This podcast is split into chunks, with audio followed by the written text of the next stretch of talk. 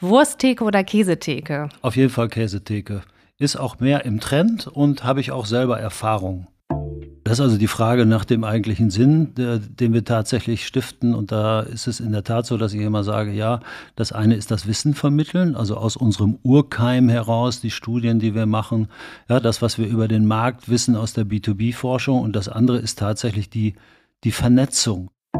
Und dann ist mir ganz wichtig, dass die Menschen hier auch in der Lage sind, Initiative zu entfalten. Ne? Darüber, da müssen wir sozusagen die Rahmenbedingungen setzen, ne? weil viele Dinge würden nicht entstehen, wenn man nicht dezentral Initiative sehen würde. Herzlich willkommen zu den EHI Retail Insights. Mein Name ist Caroline Martens und ich spreche in unserem Podcast mit Menschen aus der Handelsbranche. Mich interessiert, was die Menschen, die im Handel arbeiten, bewegt. Woran wird gerade gearbeitet? Was sind aktuelle Trends? Wie sieht die Zukunft des Handels aus? Und was sind Pain Points? Dafür spreche ich mit unseren Gästen über aktuelle Projekte. Zu uns kommen Mitarbeiter und Mitarbeiterinnen aus Handels- und Dienstleistungsunternehmen und unsere Kollegen und Kolleginnen aus den Forschungsbereichen. Heute nehmen wir eine ganz besondere Folge auf und zwar blicken wir einmal hinter die Kulissen des EHI Retail Instituts. Ja, warum gibt es das Institut überhaupt? Was gehört alles zum EHI und welche Produkte umfasst unser Portfolio heute? Dafür spreche ich mit meinem Chef, dem Geschäftsführer des EHI, Michael Gerling. Michael hat Handel von der Pike auf gelernt, hat dann BWL mit dem Schwerpunkt Handel studiert, war im Consultant-Bereich tätig, ist Geschäftsführer des MLF Mittelständische Lebensmittelfilialbetriebe e.V. und ist nun seit 1999 Geschäftsführer des EHI. Hallo Michael, schön, dass du heute hier in unserem Podcast bist. Hallo Caro, ja, ich freue mich sehr auf die Aufnahme. Ist für mich Premiere. Ich habe zwar schon mal einen Podcast gemacht, aber das ist der erste EHI-Podcast, wo ich dabei sein darf. Das stimmt. Ähm, ich würde dir gerne ein paar Entweder-Oder-Begriffe zur Auswahl stellen und darüber ein paar Stationen deiner Karriere und auch Hobbys hervorheben. Viele kennen dich im Handel, aber vielleicht erfährt der ein oder andere auch noch etwas Neues über dich. Wursttheke oder Käsetheke? Auf jeden Fall Käsetheke. Ist auch mehr im Trend und habe ich auch selber Erfahrung. Ja, ich weiß, du hast mir im Vorgespräch erzählt, dass du ein Kind des Einzelhandels bist, ähm, mit vielen verschiedenen Stationen. Du warst an der Lehrgutannahme, hast Bestellannahme Obst und Gemüse gemacht, sonntags an der Tanke gearbeitet und dann dein Studium auch damit finanziert. Ja, das war mein ganzes Leben. Immer nur Einzelhandel. Aber immer spannend. Brutalismus oder Bauhaus? Ja, Bauhaus, ganz klar. Walter Gropius, ne, ein ganz großer Mensch. Äh, ich hatte mal das große Glück, in der Nähe von Lincoln in seinem Haus zu sein in den Vereinigten Staaten. Er war ja Professor in Harvard. Und mhm. äh, das war eine große Bewegung. Vielleicht gibt es bald das neue Bauhaus, aber das ist dann eine Folge mit der Kollegin Claudia Horbert. Ladenbau. Kapieren oder kopieren? Ja, auf jeden Fall kapieren. Auch ein Spruch, den ich oft gehört habe und auch für mich übernommen habe. Wenn wir ins Ausland reisen mit Gruppen von Händlern, dann geht es nicht darum zu sehen und eins zu eins zu übernehmen, sondern die Dinge im Wesen zu erkennen und dann zu adaptieren und hier umzusetzen. Kaffee mit oder ohne Koffein?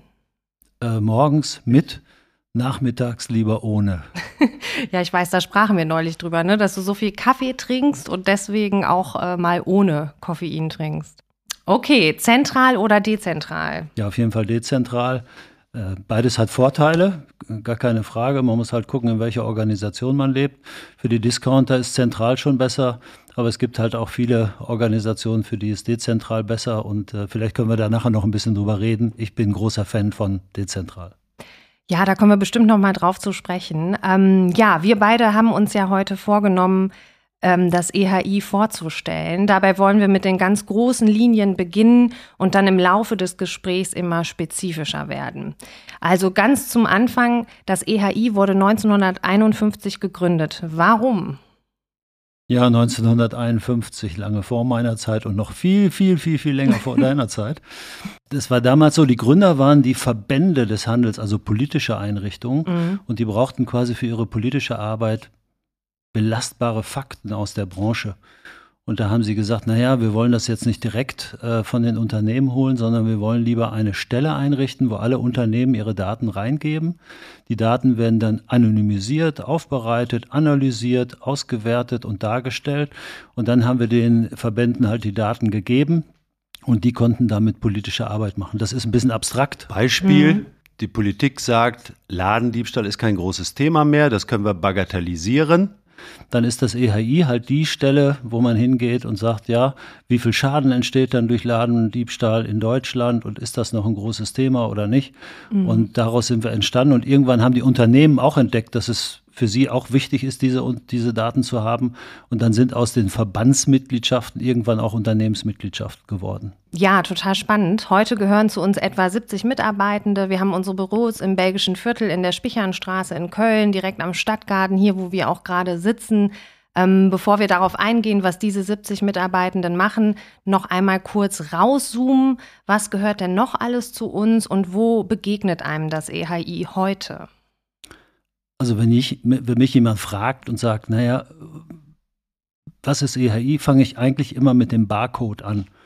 Äh, richtig gesagt geht es eigentlich nicht um den Barcode, sondern um die Artikelnummer. Und das war eine unserer ganz großen Errungenschaften Ende der 60er Jahre, mhm. wo wir für den Einzelhandel es geschafft haben, eine einheitliche Artikelnummer zu kreieren. Ja? Also vorher hatte quasi jeder seine eigene Artikelnummer und wenn dann mal zwei Unternehmen fusioniert sind, dann mussten die mal ihren ganzen Artikelstamm äh, aufräumen. Mhm. Und äh, wir haben dann so eine bundeseinheitliche Artikelnummer entwickelt und daraus ist dann die GS1 Germany entstanden, die heute jeder kennt, denn auf jeder Konsumentenverpackung im Supermarkt, im Baumarkt, im Drogeriemarkt ist heute dieser Barcode mit seiner zugrunde liegenden 13-stelligen Nummer zu sehen. Mhm. Und heute undenkbar. Äh ohne diese Nummer zu arbeiten, sozusagen. Genau. Ja, ein zweites Projekt, was man sicherlich nennen sollte, ist unsere Tochtergesellschaft, die Food Plus, die keiner unter dem Namen Food Plus kennt, sondern alle kennen nur die Global Gap. Globale gute Agrarpraxis, um das mal zu übersetzen. Mhm. Auch da haben sich äh, Händler zusammengetan unter unserer Schirmherrschaft und haben gesagt, wir wollen unsere Qualitätssicherung vereinheitlichen. Ja? Also früher war es halt so, da hat jedes Handelsunternehmen irgendwie Ideen gehabt, was bei Qualitätssicherung wichtig ist, haben eigene Auditoren auf die landwirtschaftlichen Betriebe geschickt. Und wir haben dann gesagt, das kann man effizienter machen, indem wir uns alle einigen alle Handelsunternehmen mhm. auf einen Standard. Dann geht einmal ein Auditor auf die Farm und daraus ist halt äh, die Food Plus bzw. Global Gap entstanden. Sieht man heute auf vielen Obst- und Gemüseprodukten, GGN jetzt auch mit einem Konsumentenlogo, Certified Farming. Und weltweit kontrollieren wir mit diesem System fast 300.000 landwirtschaftliche Betriebe. Ja, und die Kollegen sitzen auch hier mit uns im Gebäude. Genau. Ähm, wir könnten vermutlich zu jeder Tochtergesellschaft eine weitere Folge machen. Ähm, heute konzentrieren wir uns aber auf das EHI selbst. Vielleicht fangen wir damit an, dass wir uns in erster Linie darum bemühen, unsere rund 850 Mitgliedsunternehmen happy zu machen. Wer sind diese Mitglieder und worin liegt unser Hauptanliegen? Ja, also die Mitglieder teilen wir eigentlich in zwei Gruppen auf. Intern heißt das die Stimis und die Fömis, also die stimmberechtigten Mitglieder. Das sind ausschließlich Handelsunternehmen, in der Zahl etwa 250. Deutschland, Österreich und Schweiz, die weitaus meisten tatsächlich aus Deutschland. Und man kann sagen, dass etwa in so einem Ranking die 250 größten Unternehmen hier die eigentlichen Eigentümer des EHI sind. Nur die stimmberechtigten Mitglieder haben in der Mitgliederversammlung ein Stimmrecht und deswegen kann man sagen, das sind die Eigentümer. Und dann haben wir die Förderer. Das sind Unternehmen, die mit dem Handel zusammenarbeiten. Das können Technologieunternehmen sein, Marketingagenturen, Ladenbauer, Markenartikelhersteller, äh, Versicherungen, Banken, also irgendwo die ganze äh, Bandbreite. Und äh, ja, in Summe sind das eben etwa 600 Unternehmen. Die haben auch ganz viele Rechte, also die bekommen unsere Studien kostenfrei, äh, wie die Stimmberechtigten. Nur, sie können in der Mitgliederversammlung nicht stimmen. Ja, ähm, und ich glaube, du sagst auch immer total gern, dass wir den Handel zusammenbringen. Ne? Also du hast ja jetzt ganz viele Akteure einfach aufgezählt und die werden bei uns aufeinandertreffen sozusagen. Genau, das ist also die Frage nach dem eigentlichen mhm. Sinn, der, den wir tatsächlich stiften. Und da ist es in der Tat so, dass ich immer sage, ja, das eine ist das Wissen vermitteln, also aus unserem Urkeim heraus, die Studien, die wir machen, ja, das, was wir über den Markt wissen aus der B2B-Forschung. Mhm. Und das andere ist tatsächlich die, die Vernetzung, ja, also von Handelsunternehmen untereinander oder von Handelsunternehmen mit, mit Industrieunternehmen. Äh, und man, glaube ich, müsste noch einen dritten Punkt nennen, das ist nämlich das Thema Probleme lösen. Also wenn es irgendwas gibt in der Branche, wo man sagt, wir brauchen jetzt eine zentrale Stelle, die das mal anpackt, äh, mhm. dann ist das EHI dafür eben eine gute Anlaufstelle, so wie das damals mit der Artikelnummer eben war. Da haben die Unternehmen gesagt, wir brauchen eine Lösung oder mit der Standardisierung des Anbaustandards äh, unter dem äh, Global Gap Label. Dann sind wir sozusagen auch eine Stelle, die Problemlösungen für die Branche schafft. Ja, ich glaube, auf ganz konkrete Beispiele kommen wir später auch noch zu sprechen. Ähm, ein ganz wichtiger Teil, den du ja auch gerade schon angesprochen hast, ist unsere Arbeit äh, in der Forschung. Wir sind in 15 Forschungsbereiche unterteilt. Ich zähle sie jetzt auch einfach mal alle auf. Das ist E-Commerce, Handelsgastronomie, IT, Logistik, Personal, Robotics, Energiemanagement, Handelsstrukturen, Immobilien und Expansion, Ladenbau, Inventurdifferenzen, Marketing, Verpackung und Versand, PR und Zahlungssysteme. 15 an der Zahl. Ähm, und ja, was macht denn so ein Forschungsbereich? Grandiose Aufzählung, ja. Also ich kriege das auswendig nie auf die Reihe. Ich brauche da mal Hilfsmittel. Auf jeden Fall gut vorbereitet. Ja, also die Forschungsbereiche, die sind bei uns natürlich sehr, sehr zentral. Das sind fast alle Funktionsbereiche, die wir aus dem Handel heute kennen, mit der Ausnahme von Einkauf, ne, wie vielleicht der aufmerksame Zuhörer mitbekommen hat.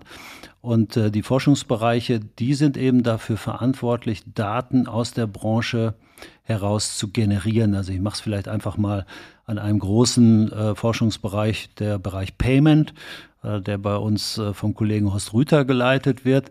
Und da ist es tatsächlich so, dass der Horst halt einen ganz engen Draht hat äh, zu den Payment-Verantwortlichen in den Unternehmen. Und er macht halt einmal im Jahr eine Untersuchung, wie wird bezahlt in Deutschland. Und da stimmt er sich schon im Untersuchungsdesign in seinem mhm. Arbeitskreis mit den Verantwortlichen ab. Die sagen dann, was sind wichtige Fragen, was müssen wir machen? Und dann schickt er sozusagen seine Fragebogen raus oder manchmal gibt es da auch persönliche Interviews. Und dann kommen hinterher die Dinge zusammen. Wie wird in Deutschland bezahlt? Ähm, was ist der durchschnittliche Einkaufsbon? Äh, mit welchen Payment Service Providern arbeiten die Unternehmen zusammen? Äh, welche Gebühren werden fällig? Und äh, ja, das ist so die Kern, äh, sag mal, die Kernaufgabenstellung, die ein Forschungsbereich bei uns hat. Enge, enge Zusammenarbeit mit dem Arbeitskreis, wo die Praktiker drin sitzen, mhm. Daten aus dem Handel und dann eben eine fertige Studie, die veröffentlicht wird und für unsere Mitglieder dann auch kostenlos äh, zur Verfügung steht. Aber damit erschöpft es sich noch nicht. Ja, dann gibt es natürlich noch die Konferenzen, die zu machen sind. Auch die werden inhaltlich dann von den Forschungsbereichen äh, gestaltet. Es gibt Input in unseren Verlagsbereich. Äh, Wenn es da um Themen rund um Payment geht, auch dann äh, ist Horst Rüther sozusagen der Ansprechpartner mhm. Nummer eins. Und für die Sessions, die wir ja mittlerweile haben, die digitalen Sessions, auch da ist der Forschungsbereich halt von großer Bedeutung. Also Forschungsbereich ist so unsere Kern-DNA. Ähm, aber der Forschungsbereichsleiter muss nicht alles selber machen, sondern er hat natürlich dann auch seine organisatorischen Einheiten, die ihn dann unterstützen in seiner Arbeit. Genau, und ich glaube, die Arbeit im Forschungsbereich kann man ganz gut unterteilen in die äh, Erstellung der Studien und auf der anderen Seite eben auch die verschiedensten Veranstaltungsformate, die du ja auch schon erwähnt hast, ne?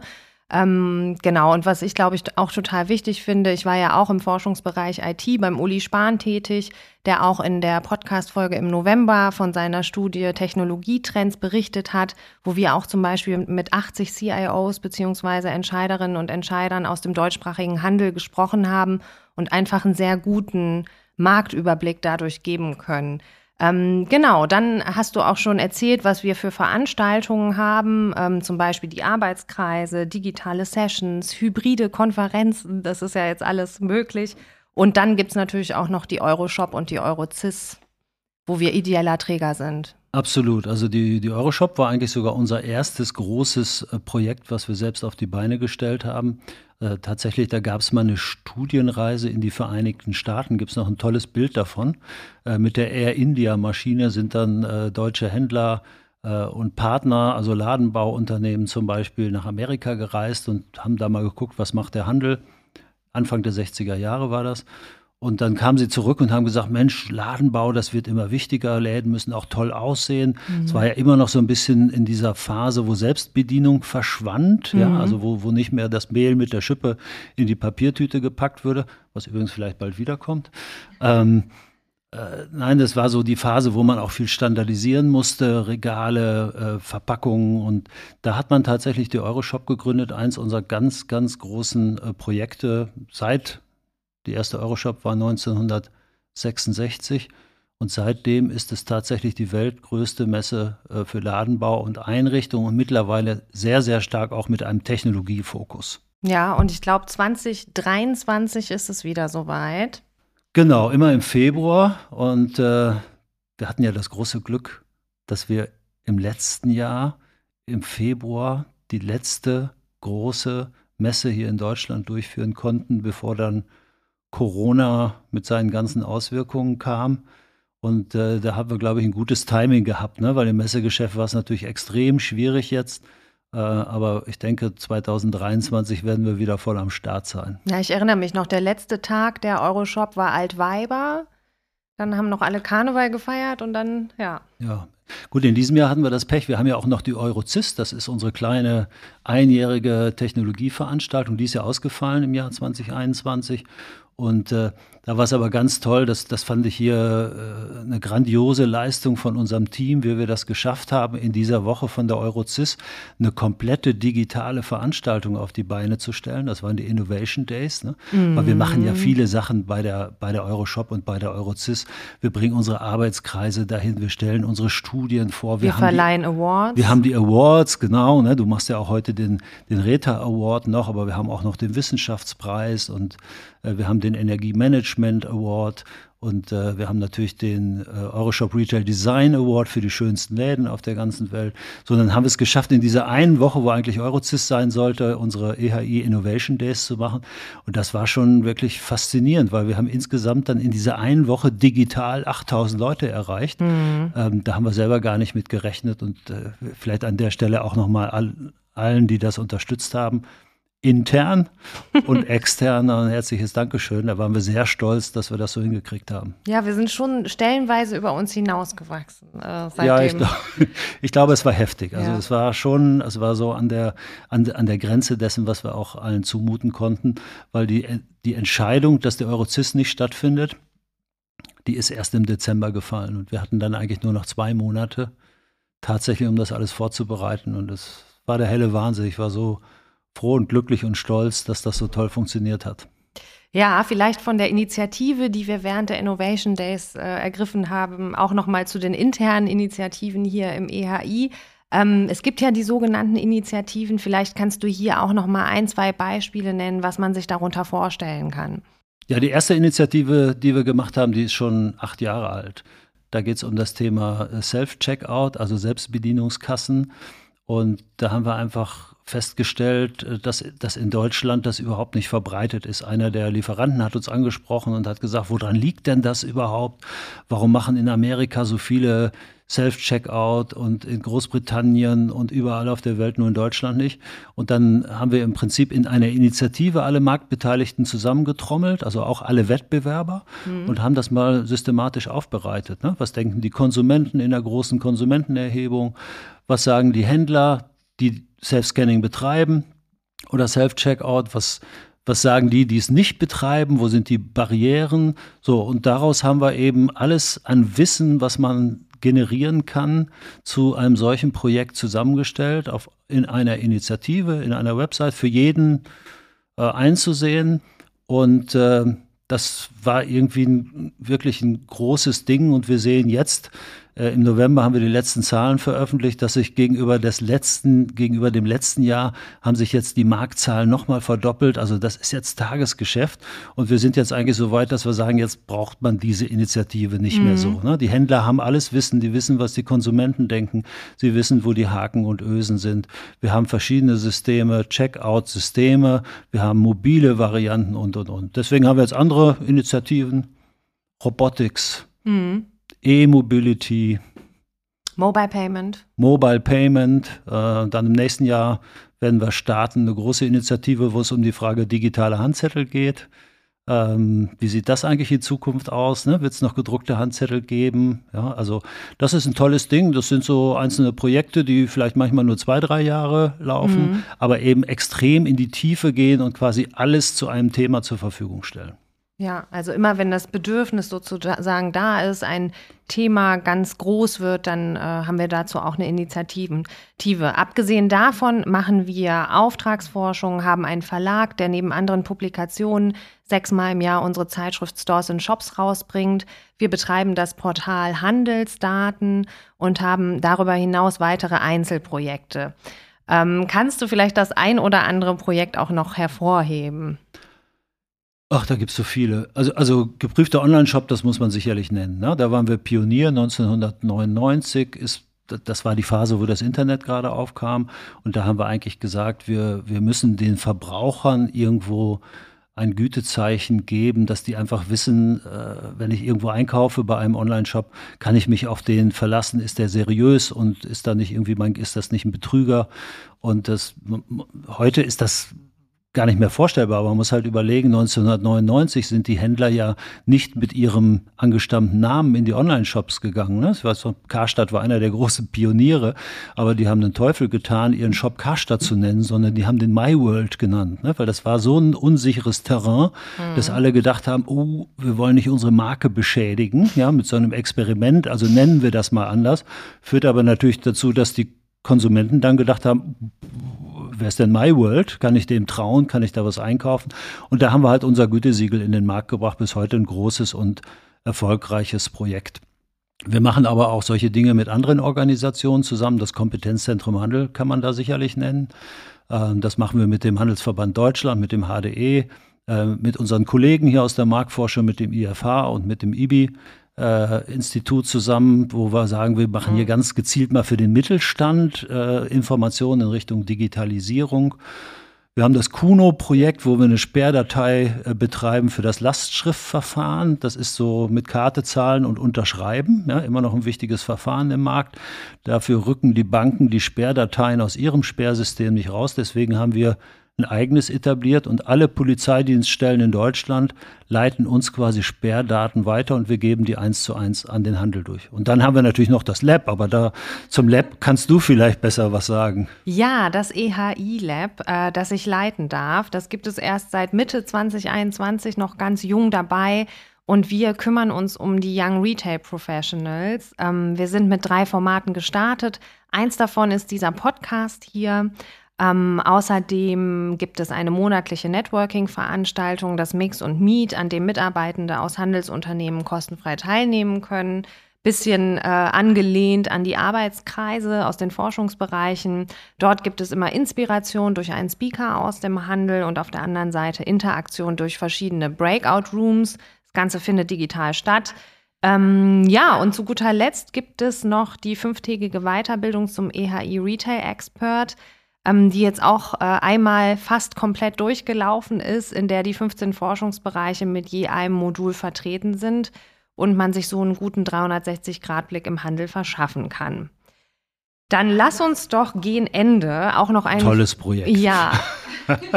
Dann lass uns doch gegen Ende auch noch einen kurzen Blick nach innen werfen. Bei uns arbeiten ja wie bereits etwa 70 Menschen. Was ist dir denn ähm, wichtig als Geschäftsführer? Also für mich ist halt wichtig, dass, naja, dass, dass die Kolleginnen und Kollegen äh, erstmal sich hier wohlfühlen und gerne hier arbeiten ne, und so den, den, den Eindruck haben, dass sie hier einen Sinn finden in ihrer Arbeit. Äh, ich versuche das immer zu Hause so ein bisschen äh, meiner Tochter, die fragt mich auch mal immer, was machst du einfach? Ne? Und dann sage sag ich immer so, wir versuchen, dass Einkaufen schöner wird. Ja, und wir arbeiten daran, dass Menschen besser einkaufen können, ne? dass mhm. es effizient ist und die Preise niedrig sind, aber das Einkaufserlebnis halt auch ein schönes ist, dass es sicher ist im Online-Shop. Mhm. Also das mal das, so das eine. Äh, wohlfühlen muss man sich, ähm, sonst kommt die Leistung einfach nicht und dann ist mir ganz wichtig, dass die Menschen hier auch in der Lage sind, Initiative zu entfalten. Ne? Darüber, da müssen wir sozusagen die Rahmenbedingungen setzen, ne? weil viele Dinge würden nicht entstehen, wenn man nicht dezentral Initiative sehen würde. Also das Lab, ja, das hätte ich mir jetzt nicht einfallen lassen. Ja, das, mhm. das kam ja sozusagen aus den eigenen Reihen. Habt ihr das gemacht? Und haben gesagt, das wäre doch mal eine Idee, dass wir mal jüngere Leute ansprechen. Ne? Ihr seid immer nur mit den älteren Damen und Herren da zusammen. Ja, wie haben wir da eigentlich ein Angebot? Ne? Dann, ich wäre jetzt auch nicht unbedingt auf die Idee gekommen, einen Podcast zu entwickeln. Ähm, solche Dinge entstehen. Oder wir haben immer das Juniorenprojekt, ja, wo, wo wir alle paar Jahre mal ein Budget einrichten für unsere Junior Junioren, sind bei uns unter 34 30. Ne? Unsere Kolleginnen und Kollegen haben ja alle studiert, deswegen fangen die jetzt nicht mit 17 bei uns an. Dann bin ich kein Junior mehr. Ja, du bist wahrscheinlich schon draußen. Oh, ja. Hm, doch, doch. Aber du warst ja schon mal ich drin. Ich war mal dabei, genau. und da kommen halt tolle Sachen bei raus. Das erste Juniorenprojekt zum Beispiel, ähm, das, das hat eine Start-up-Mitgliedschaft erfunden, ja, wo mhm. sie die, also wir geben einfach ein Budget, ja, ich glaube 10.000 Euro, jeder hat drei Tage frei und dann kann ein Jahr daran gearbeitet werden. Jetzt können die auch sagen, wir fahren für 10.000 Euro alle drei Tage nach Mallorca und machen uns einen schönen Tag. Mhm. Aber äh, ist nicht so. Ne? Also die arbeiten an, an tollen Dingen, Start-up-Mitgliedschaft und im zweiten Projekt war auch toll. Das war da das war, war ich dabei. Da haben wir 2019. uns fürs ähm, mobile Arbeiten eingesetzt, was dann ja auch sehr äh, der Sache zugute kam. Das war ziemlich gutes, gutes ziemlich gutes Timing, Timing vor Fall. Corona. Wie wollen wir in Zukunft arbeiten? Mobiles Arbeiten, aber auch so ein paar andere Dinge, ne? wo, wo einfach ganz kleine Dinge manchmal. Warum Kekse, warum nicht Obstkorb und so. Ne? Mhm. Ne? Tolle Sachen. Ja, cool. Dezentral. Ja, ich glaube, ohne dezentral würden wir jetzt nicht hier im Podcast sitzen. Ähm, und ich glaube, wir können jetzt hier noch länger sitzen und es würde uns immer noch irgendwas einfallen oder eine Anekdote, etwas Interessantes, was wir erzählen könnten. Daher würde ich sagen, wenn ihr, liebe Hörerinnen und Hörer, irgendwann mal eine Handelsfrage habt, sprecht uns einfach an.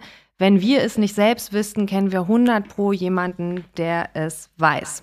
Vielen Dank, Michael. Schön, dass du zu Gast warst im Podcast. Hat Spaß gemacht. Vielen Dank. Das war Folge 8 der EHI Retail Insights. Abonniert unseren Podcast und erfahrt so, wenn es neue Folgen gibt. Hört gerne auch in unsere weiteren Folgen rein, die schon online sind. Special Thanks gehen wie immer an unsere technische Produktion Philipp Lusensky. Ihr habt Fragen an mich oder wollt auch mal vor dem Mikro mit mir sprechen? Meine Kontaktdaten findet ihr in den Show Notes. Schreibt mir gerne eine Mail oder eine Nachricht auf LinkedIn. Bis bald.